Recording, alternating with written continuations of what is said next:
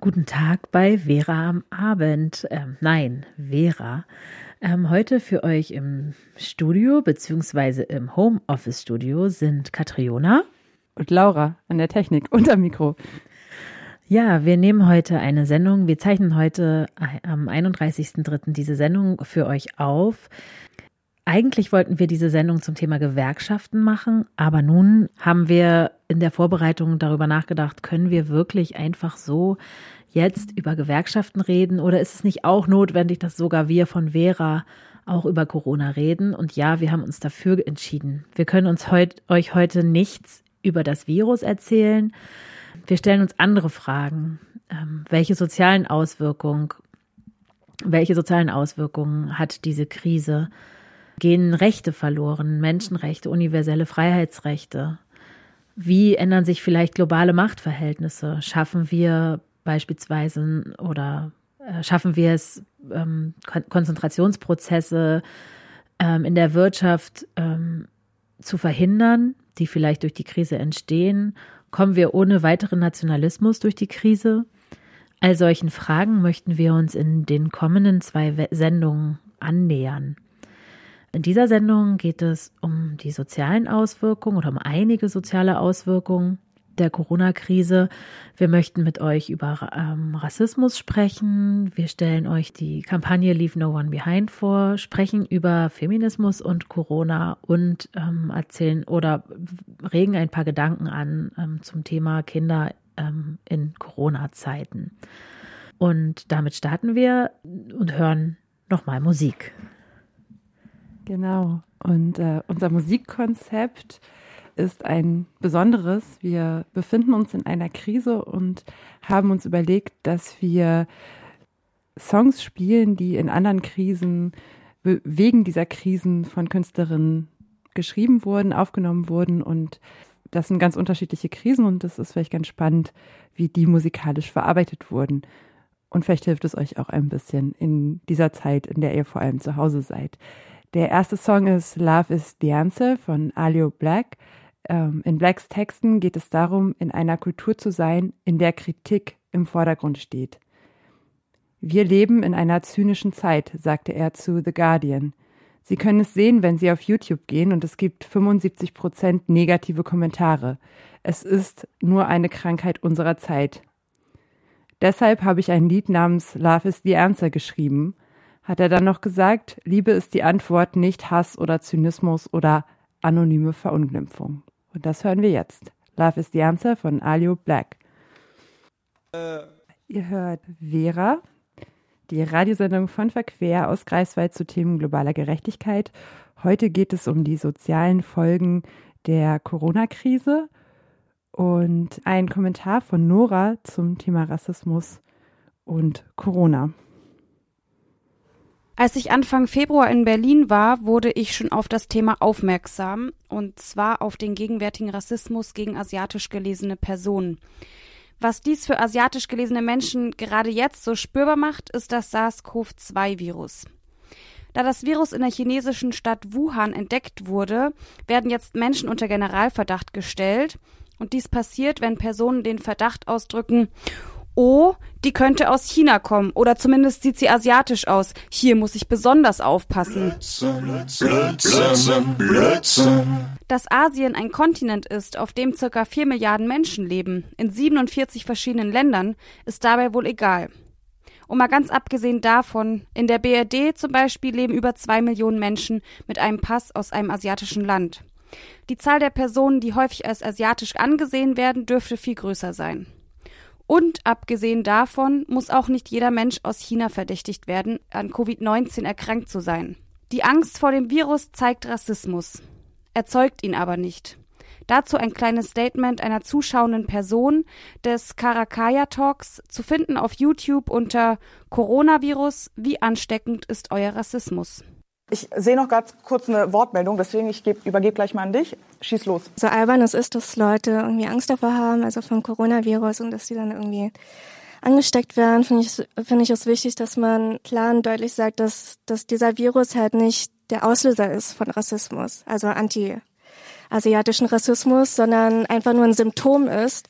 Und auch diese Satire, die du vorhin äh, erwähnt hast, mich hat, also es hat schon Wut in mir ausgelöst, weil Rassismus ist real so und dass man sich jetzt irgendwie organisiert und was dagegen macht. Also es ist ein guter Zeitpunkt, sich halt zusammenzuschließen, was zu machen. In der Karikatur, die angesprochen wird, werden asiatisch gelesene Menschen diskriminiert. So soll die rassistisch vorherrschende Angst satirisch dargestellt werden. Das Traurige daran ist, dass dies keine zugespitzte Situation darstellt, sondern die Realität aufzeigt. Nicht ohne Grund wurden die Hashtags Je ne sais pas un virus, I'm not a virus und Ich bin kein Virus ähm, erfunden. Sie alle bedeuten das Gleiche. Eine gute Frage, die sich da stellt und auch die Antwort darauf gab Lin Hirse in einem Artikel der Taz. Nämlich, warum zur Hölle fühlen sich Menschen gezwungen zu erklären, dass sie kein Virus sind? Ach ja, wegen Rassismus. In der ersten Online-Demo der Seebrücke meldete sich Tao zu Wort. Tao ist Teil einer politischen Plattform namens DAM. Deutsche Asiatinnen Make Noise. DAM fordern die sofortige Evakuierung von allen Geflüchteten aus den Lagern. Sie fordern, dass die Corona-Krise nicht nur als Wirtschaftskrise abgehandelt wird. Sie fordern Maßnahmen, die auch die Bedürfnisse von Migrantinnen decken, und sie fordern antirassistische Praxis. Tau ruft dazu auf, solidarisch zu handeln. Und sie gibt den Hinweis, dass ihr DAM unterstützen könnt durch den Kauf eines Magazins und die Einnahmen werden an Leave No One Behind gespendet. Die Internetseite von DAM findet ihr unter www.deutscheasiatinnenmakenoiseblog.wordpress.com. Ich sag's nochmal: www.deutscheasiatinnenmakenoiseblog, das wird alles zusammengeschrieben, .wordpress.com. Ich möchte in dem Zusammenhang gerne auch noch über ein anderes Thema sprechen. Also eigentlich ist es kein anderes Thema. Es geht auch um Rassismus um staatlichen Rassismus. Vor ein paar Tagen habe ich zum ersten Mal von dem Polizeieinsatz in Suhl gelesen und ich war ziemlich schockiert. Für alle, die noch nichts darüber gehört oder gelesen haben, in Thüringen, eben in der Stadt Suhl, gab es einen Polizeigroßeinsatz in einer Geflüchtetenunterkunft, in der circa 530 Menschen wohnen. Das ganze Haus wurde unter Quarantäne gesetzt, weil ein Bewohner positiv auf SARS-CoV-2 getestet wurde. Einige wenige der BewohnerInnen wehrten sich gegen die Isolation, woraufhin 200 PolizistInnen in weißen Anzügen, das SEK und Wasserwerfer zum Einsatz kamen. Die, wie in vielen Berichten genannten Störer, wurden durch den harten Einsatz aus der Unterkunft entfernt. Was in einem Artikel der Taz kritisiert wird, ist die schlechte Informationspolitik, da viele BewohnerInnen sehr wenig über den Virus wüssten. Aber in keinem einzigen Artikel konnte ich Kritik dazu finden, dass diese 530 Menschen überhaupt in Quarantäne gezwungen wurden. Ich habe mir viele Videos des Einsatzes angeschaut und ich denke, hier wurde kein Haus in Isolation gesteckt, sondern ein ganzer Block. Jetzt mal angenommen, in Berlin Prenzlauer Berg wird eine Person positiv getestet, die in einem Hochhaus lebt, in einem Block, der drei verschiedene Eingänge hat. Da wird doch nicht gleich der ganze Block einfach mal so unter Quarantäne gesetzt. Oder habe ich da was verpasst? Aber genau dies geschah eben in Suhl. Wenn man nun aber diese Maßnahmen kritisiert, wird man schnell als unsolidarisch oder sonst was erklärt. Aber wir müssen doch kritisch bleiben und nicht alle Maßnahmen, die getroffen werden, einfach so hinnehmen. Ich denke, kein anderes mit dem in Suhl zu vergleichenden Haus würde so unter Quarantäne gesetzt werden. Naja, außer es ist eine Geflüchtetenunterkunft. Ich finde es erschreckend, dass diese Isolationsmaßnahme, durch die 530 Menschen eingesperrt werden, nicht kritisch hinterfragt wird.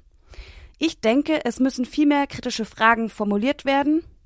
Nicht solche, die die Gefährlichkeit des Virus in Frage stellen, aber solche, die die Maßnahmen dagegen zur Disposition stellen. Vera ist hier per Querradio zu Themen globaler Gerechtigkeit. Heute in der Corona Home Studio Edition mit Katriona und Laura. Und wir wohnen zusammen, deswegen können wir das so Real Home Studio Edition mäßig machen. Wahrscheinlich wird es dann auch mal eine Edition geben, in der wir aus verschiedenen Studios senden. Wir arbeiten dran. Ansonsten haben wir gerade Musik gehört und zwar The Black Eyed Peas, Where's the Love? Und die Gruppe hat über die Inspiration für dieses Lied gesprochen. Sie wollten nach den Ereignissen vom 11. September Hoffnung verbreiten und die Stimmung heben. Es gab auch damals viel Separatismus und Rassismus und sie hatten das Gefühl, die Frage, die sie gestellt haben und die sie stellen wollten, lautete, Yo, wo ist die Liebe? Die Gruppe spielte das Lied nach 13 Jahren erneut, um Familien von Opfern verschiedener Bombenangriffe auf der ganzen Welt zu unterstützen. In der heutigen Zeit sollen wir zu Hause bleiben, sollen sozialen Kontakt vermeiden, nicht mehr als zwei Personen sollen sich treffen, um die rasante Ausbreitung des Coronavirus zu vermeiden. Doch wie mache ich das, wenn ich mit 22.000 Menschen in einem Camp eingesperrt bin? Leave no one behind, lasst niemanden zurück. Unter diesem Hashtag veranstaltete die Seebrücke am 29.03.2020 ihre erste Online-Demonstration. Dabei ging es darum, die Lage der Geflüchteten an der griechisch-türkischen Grenze im Hinblick auf die derzeitige gesundheitliche Lage in Bezug auf Corona zu thematisieren. Dabei gibt es eine zentrale Forderung.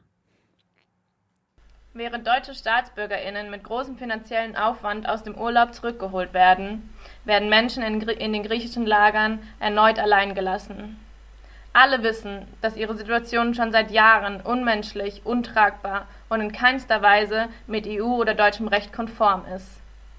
Das wird sich im Angesicht des Coronavirus noch ins Unermessliche verschlimmern. Wenn überhaupt, bleiben nur noch wenige Tage, um den drohenden humanitären Kollaps in den Lagern abzuwenden. Es muss jetzt gehandelt werden. Wir fordern von der EU, die Lager sofort zu evakuieren. Deutschland muss sofort Menschen aufnehmen. Funktioniert so eine Online-Demonstration eigentlich? Im Vorfeld der Demo hat die Seebrücke dazu aufgerufen, Plakate und Banner zu basteln, sie zu fotografieren und an die Organisation zu schicken. Davon wurde ein großer Teil in dem Livestream, welcher von zwei moderierenden Personen begleitet wurde, gezeigt. In diesem besagten Livestream gab es ähm, wie auf einer echten Demo Musik und Redebeiträge und natürlich eine Demoroute, welche online stattfand. Dies lief wie folgt ab. Die Social-Media-Accounts von verschiedenen Institutionen wurden gleichzeitig mit Posts gefüllt, also im Grunde genommen wie Sprechchöre auf einer Offline-Demonstration. Außerdem riefen die Veranstalterinnen dazu auf, seine Nachbarschaft bzw. die Straße mit dem Livestream zu beschallen, um eine möglichst große Öffentlichkeit zu schaffen. Wie sieht nun aber die Situation der Geflüchteten aus? Alleine auf Lesbos im Camp Moria, welches eine Kapazität von knapp 3000 Menschen hat, müssen momentan über 22.000 Menschen in grausamen Zuständen ausharren. Es mangelt an allem. Es fehlt an ausreichend Wasser und Nahrung, an warmen Schlafmöglichkeiten, Decken und Elektrizität. Die hygienischen Zustände sind mit das ist noch immer untertrieben. Die Zustände auf der Insel Lesbos sind aber nicht nur in dem Camp Moria katastrophal. Auch auf dem Rest ähm, der Insel eskaliert die Situation immer wieder. Die rechte und faschistische Gewalt nahm in den letzten Monaten zu. Es wurden Camps und Tageszentren in Brand gesetzt, Straßensperren auf dem Weg zum Camp Moria errichtet, ankommende Boote wurden von besorgten BürgerInnen bedroht oder durch die griechische Küstenwache durch sogenannte Warnschüsse am Erreichen des, Hafen, Erreichen des Hafens gehindert. Aber auch freie Journalistinnen mussten die Insel aufgrund von massiven Übergriffen verlassen und NGOs, welche die Versorgung auf der Insel aufrechterhalten haben, mussten ihre Freiwilligen wegen eben dieser Übergriffe evakuieren. Nun kommt noch die große Angst vor einem Ausbruch des Coronaviruses auf der Insel hinzu. Die Ausbreitung Coronas in Moria wird in einem nicht vorstellbaren Desaster enden. Es gibt Prognosen von über 1000 Todesfällen, wenn der Virus Moria erreicht. Aber wie sollen sich die Menschen vor Corona schützen? Wie soll man in einem Camp mit über 22.000 Menschen Menschenversammlungen vermeiden und höchstens zu zweit unterwegs sein? Wie, wenn der Zugang zu Essen eine überfüllte und stundenlange Wartenschlange ist? Wie soll man sich so oft es geht die Hände waschen, wenn man sich den Zugang zu Waschbecken mit 200 Menschen teilen muss und Wasser zu einem Gut wird, das nur einige Stunden am Tag zur Verfügung steht und immer knapper wird? Corona das beherrschende Thema überall. Schutzmaßnahmen überall auf der Welt. Und in Moria werden Ausgangssperren verhängt und ein Zaun um das Camp gebaut. Die Menschen in Moria werden stärker denn je sich selbst überlassen. Sie bleiben ohne Zugang zu staatlicher Gesundheitsversorgung ihrem Schicksal ausgeliefert. Deshalb wird die sofortige Evakuierung des Camps gefordert.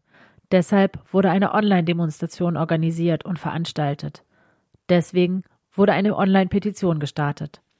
Sie wurde von verschiedenen Initiativen ins Leben gerufen Und es wird eben das gefordert, was auch schon mehr als einmal Anklang in diesem Beitrag fand. Die sofortige Evakuierung der Geflüchteten an der griechisch-türkischen Grenze und Solidarität nicht nur mit europäischen BürgerInnen, sondern mit allen Menschen. Diese Petition kann immer noch unterschrieben werden und ihr findet sie unter www.change.org äh, mit dem Hashtag Leave No One Behind. Ähm, wenn ihr euch die Online-Demonstration mal selbst anschauen wollt, dann findet ihr sie unter www.seebrücke.org. Wir wollen auf diese Situation in Moria in der nächsten Sendung auch nochmal genauer ein, eingehen, wo wir dann hoffentlich ein Interview führen können mit einer Person, die die Situation vor Ort sehr gut kennt. Dann machen wir weiter mit Musik und hören Bella Ciao in der Version von Chaos One. Bella Ciao ist ein italienisches Volkslied, das von den italienischen Partisanen während des italienischen Bürgerkriegs am Ende des Zweiten Weltkriegs zwischen 1943 und 1945 im, im Kampf gegen die faschistische italienische Sozialrepublik und ihre nationalsozialistischen deutschen Verbündeten gesungen wurde. Bella Ciao wird weltweit als antifaschistische Hymne der Freiheit und des Widerstands verwendet. Und das hört ihr jetzt. Ihr hört Vera, die Radiosendung von Verquer aus Greifswald zu Themen globaler Gerechtigkeit. Heute geht es bei uns um die sozialen Folgen der Corona-Krise. Wir haben uns schon mit Rassismus in der Corona-Krise beschäftigt und mit der Situation in dem Lager für Geflüchtete Moria in Griechenland und der Ka Kampagne Leave No One Behind. Falls ihr noch nicht zugehört habt, guckt euch im Internet an, Leave No One Behind. Äh, macht mit bei Online-Aktionen, wenn ihr jetzt nicht rausgehen könnt und setzt euch ein dafür, dass wirklich niemand zurückgelassen wird in der Corona-Krise. Jetzt geht es aber um ein anderes Thema. Die negativen Auswirkungen der Corona-Pandemie und der Sicherheitsmaßnahmen sind für vulnerable Gruppen besonders stark. Wohnungslose Menschen geraten in noch existenziellere Nöte als sonst, weil Unterkünfte geschlossen sind und der Zugang zu sanitären Anlagen und Versorgungsstellen stark erschwert wird. Der fehlende Rückzugsraum von geflüchteten Menschen in Sammelunterkünften führt zu höherem Ansteckungsrisiko und zu zusätzlichem Stress. Dazu haben wir ja gerade auch schon viel gehört. Und auch Frauen als vulnerable Gruppe sind besonders schwer von den Auswirkungen der Corona-Pandemie betroffen. Dazu hat unsere Redakteurin Sophie ein paar Infos zusammengestellt und da hören wir jetzt mal rein. In vielen sozialen Aspekten trifft die Pandemie Frauen härter. Und das, obwohl oder gerade weil sie unser Leben und unsere Gesellschaft gerade wesentlich am Laufen halten. Denn laut Angaben der Bundesagentur für Arbeit sind Frauen die absolute Mehrheit in systemrelevanten Berufen. So sind sie zum Beispiel für 85,2 Prozent der Arbeitenden im Verkauf von Lebensmitteln verantwortlich. Sie sind 83,1 Prozent der, der Arbeitenden in der Humanmedizin, Rettungsdienst und Pflege und auch 89,6 Prozent in der Kinderbetreuung.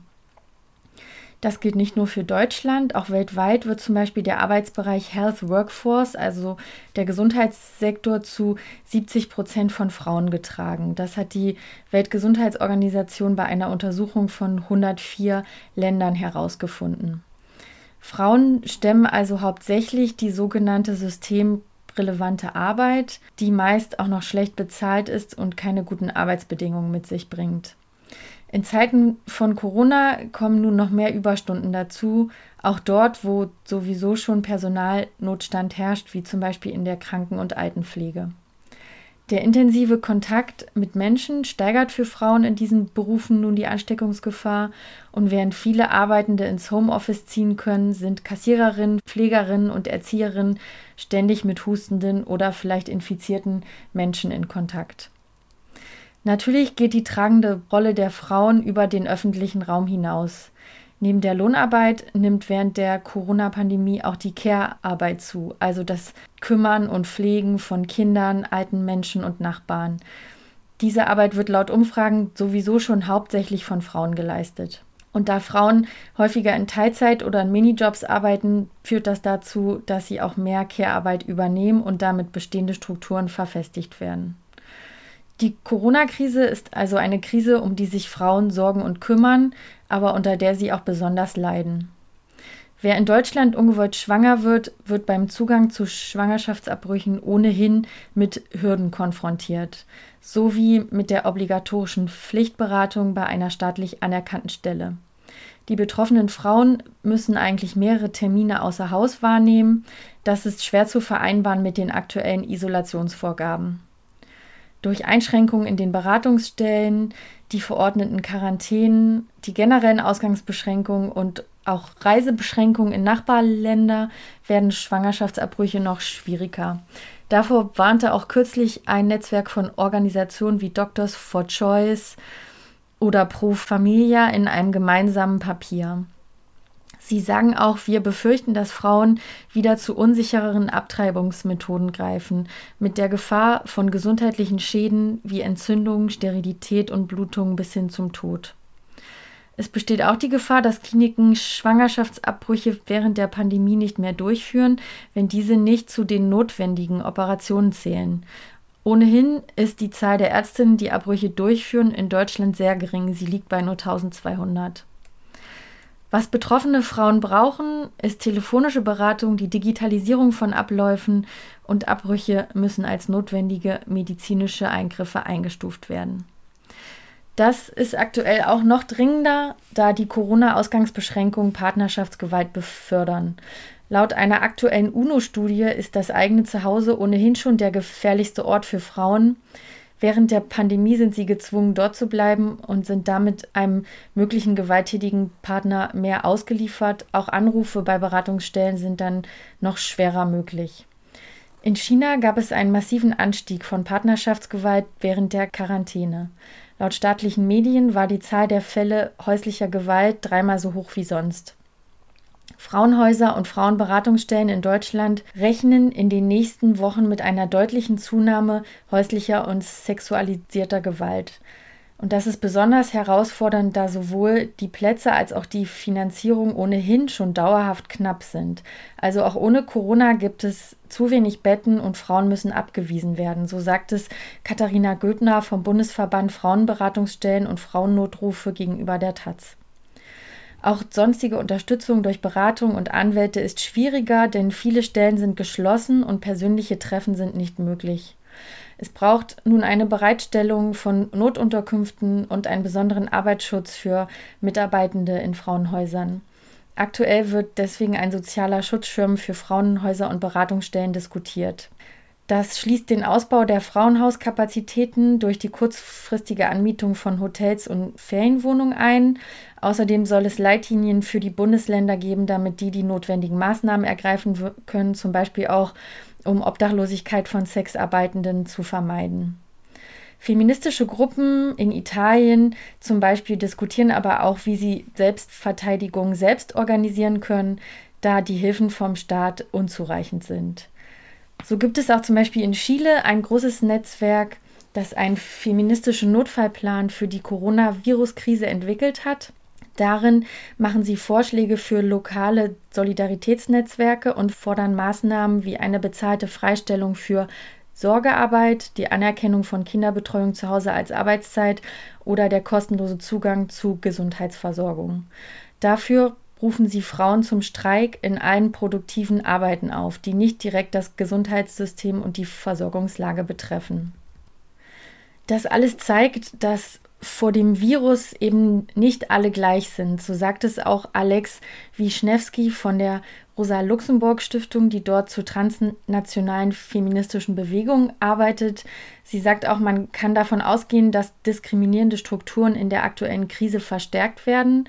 Also wer ohnehin von Rassismus, Klassismus oder Sexismus betroffen ist, wird diese Diskriminierung während Covid-19 noch stärker spüren. Das trifft dann eben nicht nur Frauen, sondern auch Menschen anderer Geschlechter, People of Color oder arme Menschen.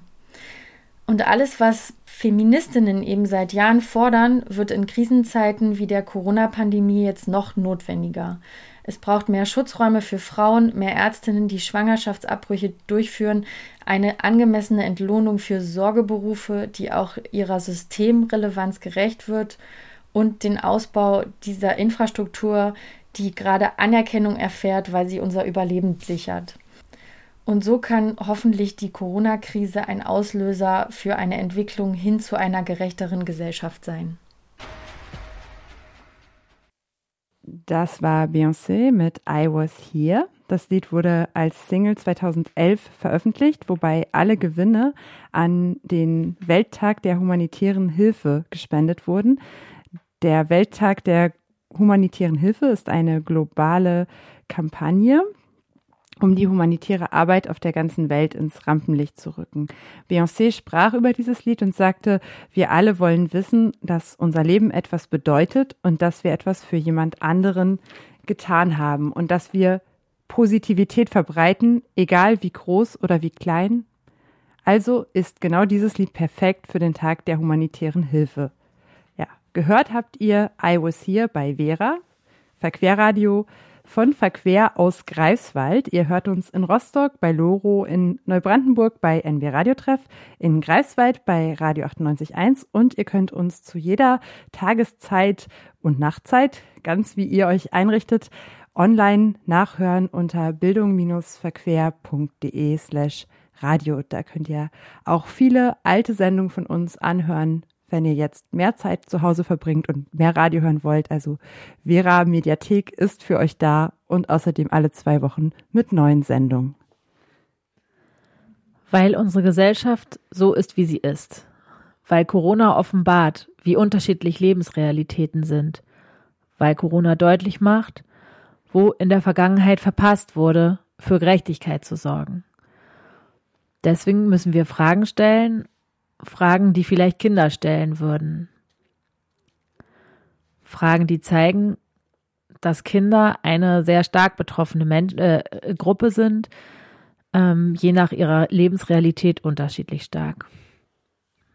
Habe ich einen Garten, in dem ich trotz gesperrter Spielplätze spielen kann? Lebe ich in einer Kleinstadt mit vielen Parks? Habe ich einen Roller oder ein Fahrrad, mit dem ich durch die Gegend düsen kann? Wissen meine Eltern, dass ich raus darf, trotz Corona? Wissen meine Eltern, dass ich raus und be mich bewegen muss, damit es mir gut gehen kann? Habe ich Vertrauen in die Entscheidung meiner Eltern? Lebe ich bei meinen Eltern oder muss ich mich auf die Informationen anderer Betreuungspersonen verlassen?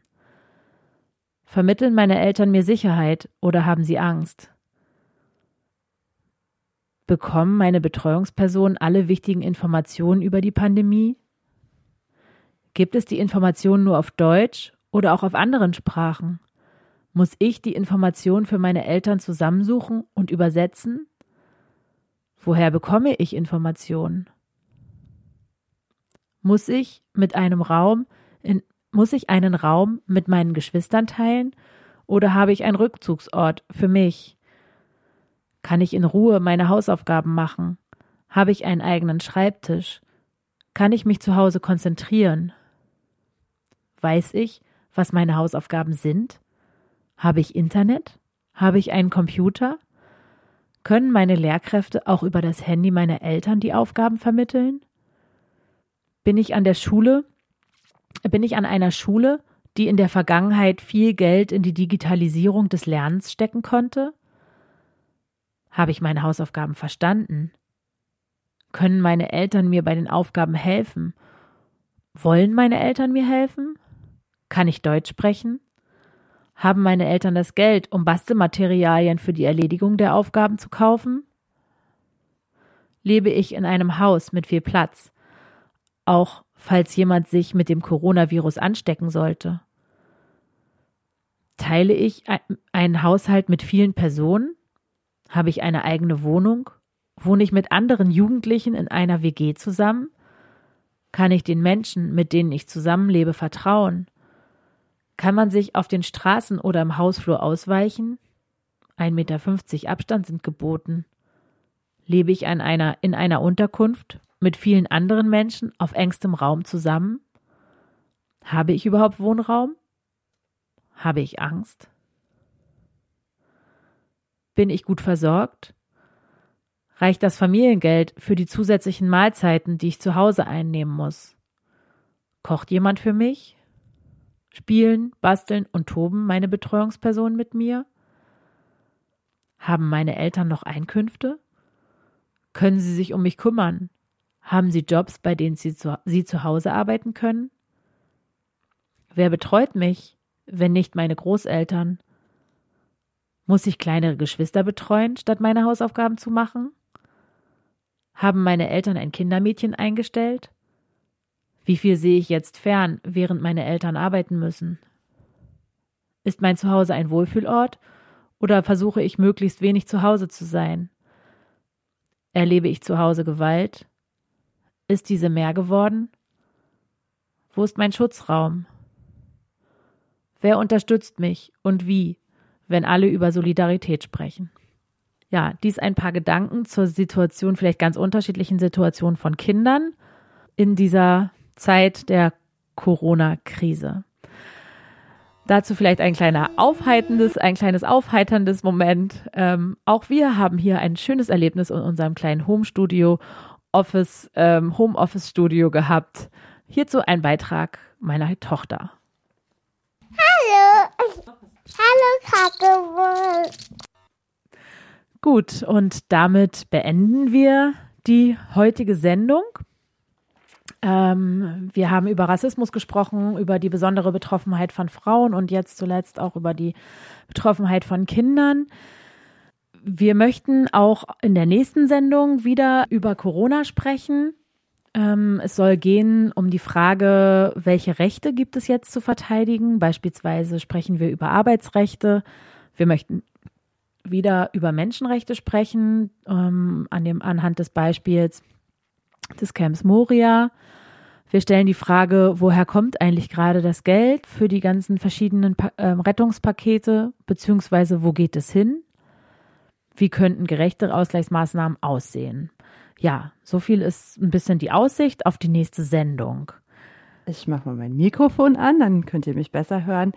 Wir sind sehr gespannt, was in der nächsten Zeit passiert und wir sind auch gespannt, was bei euch so passiert. Wir müssen sagen, wir hatten ziemlich viel Spaß in unserer ersten Home-Studio-Sendung und haben es auch mit unserer Redaktion online geteilt. Und es gab einen kleinen ähm, Wettbewerb. Man sollte herausfinden, was Katriona auf ihr Mikrofon geschnallt hat. Es ist kein ähm, industriell hergestellter Plopschutz, sondern irgendwie was anderes. Es gab ein paar Einreichungen. Wir lösen es auf für unsere Redaktion. Es ist ein Puppenkleid von Katrionas Tochter. Und Nora, du warst am nächsten dran mit der Klopapiertasche, weil dafür könnte man es auch nutzen oder war vielleicht auch mal so genutzt. Also tipptopp. Das dazu. Ansonsten ähm, freuen wir uns über Rückmeldungen von euch. Äh, was macht ihr so? Wo hört ihr gerade Vera zu Hause oder geht ihr spazieren und hört Vera? Was macht ihr so? Ähm, was beschäftigt euch? Welche Themen können wir noch hier beschäftigen? Schreibt uns das alles, was euch durch den Kopf geht. Äh, info at bildung-verquer.de ist die E-Mail-Adresse. Die rufen wir ab und dann kommt vielleicht auch euer, eure Idee in diese Sendung. Vielleicht habt ihr ja auch beispielsweise Menschen, die sich irgendwo im Ausland befinden, die ganz ähm, quasi direkt was erzählen können über Situa die Situation in, äh, ganz woanders, nicht hier in Deutschland, weil auch das sollte ja auch hier Thema sein. Ähm, vielleicht habt ihr eigene Befürchtungen, wo sich die Gesellschaft hinentwickeln könnte oder worauf wir aufpassen müssen, dass genau das nicht passiert. Ähm, vielleicht möchtet ihr Sachen in Frage stellen, die derzeit ähm, unhinterfragt bleiben. Vielleicht habt ihr Gedanken, die ihr mit uns teilen möchtet. Darüber würden wir uns sehr doll freuen. Genau, damit äh, Vera auch in diesen Zeiten zu Themen globaler Gerechtigkeit ganz global berichten kann. Und dann haben wir noch einen zweiten Aufruf aus dem Bereich Kultur. Ja, auch Künstlerinnen und Künstler müssen ja zu Hause bleiben und können nicht auf Tour gehen, ähm, schreiben deswegen Corona-bezogene Lieder oder auch andere Lieder. Und wenn ihr Lust habt, einen Song davon auch im Radio zu hören bei Vera, dann schickt ihn uns an info at bildung-verquer.de und so wird dann eure Lieblingskünstlerin in der in dieser Corona-Zeit im Radio gespielt und einmal ist dann einmal öfter zu hören, nämlich bei Vera.